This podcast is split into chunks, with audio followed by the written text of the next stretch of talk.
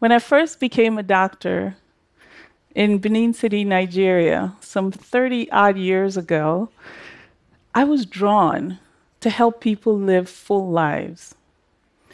But often I found myself feeling impotent. Here I was, I was a brand new doctor with all these skills, but I couldn't cure my patients who had chronic diseases. Illnesses like heart disease, asthma, diabetes, it needed more than just handing them a prescription or providing brief counseling in the office to get the job done. Fast forward 15 years later, I'm in Atlanta, Georgia. It's a different world, but it was deja vu all over again. As doctors, we see our patients who have chronic illnesses in an episodic way. In between, the patients have to learn how to make a lot of decisions for themselves. I'll give you examples. If you have medications you're supposed to take every day, what do you do when you're sick? Are you still supposed to take it? How do you recognize a complication when it happens? How do you recognize a side effect when it happens? What do you do with it?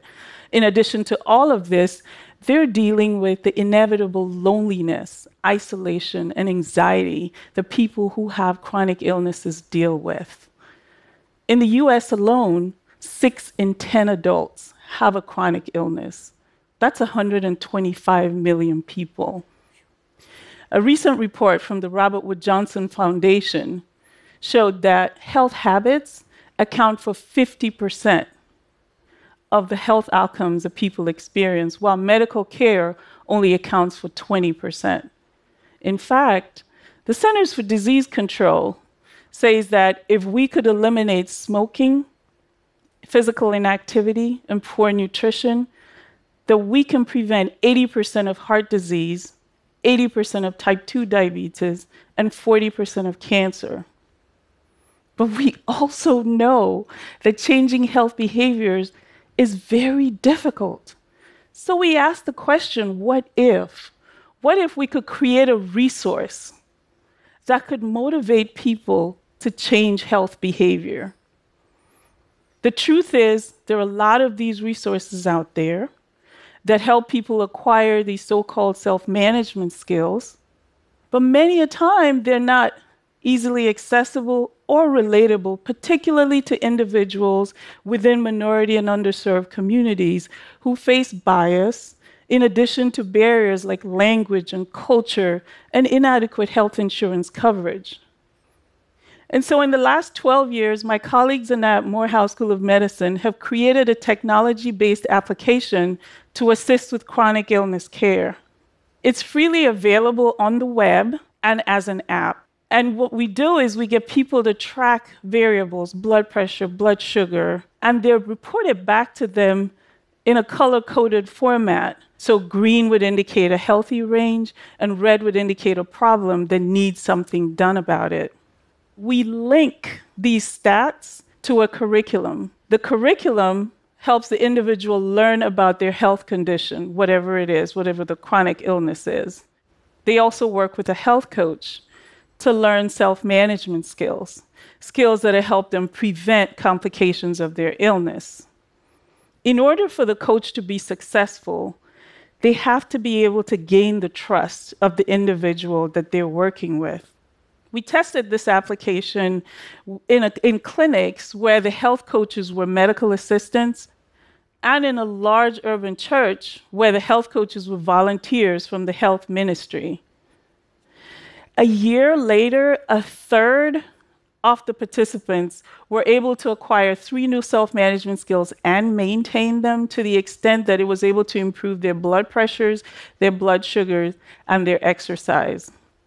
Now, what was simple yet fascinating to us was that the group from the church did just as well or even better than the group that were under purely medical care. And we wanted to learn why that was. So we looked a little further into the research 400 hours of recorded conversation.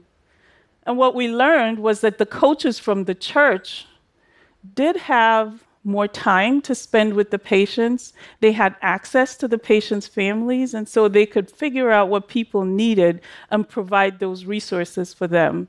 My team and I call this culturally congruent coaching.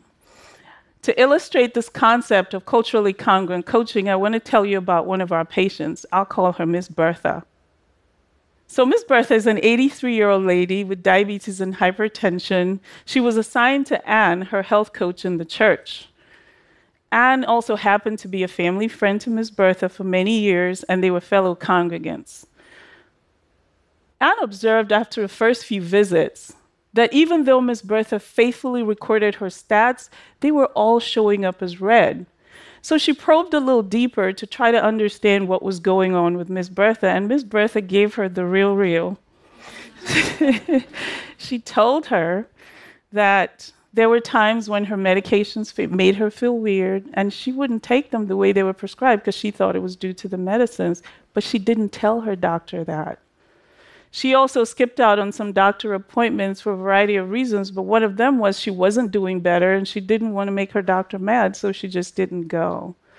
So Anne talked to Ms. Bertha and asked her to bring her daughter in for the next visit, which she did. And at that visit, Anne was able to print out a log of all these stats that Ms. Bertha had been collecting, gave them to her, and encouraged them to go see the doctor together, which they did.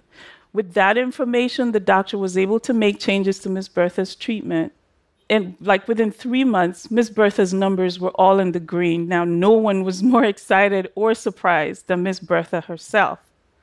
Now, Anne was successful as a health coach because she cared enough to go below the surface and probe Ms. Bertha's deep culture and was able to reach her at that level.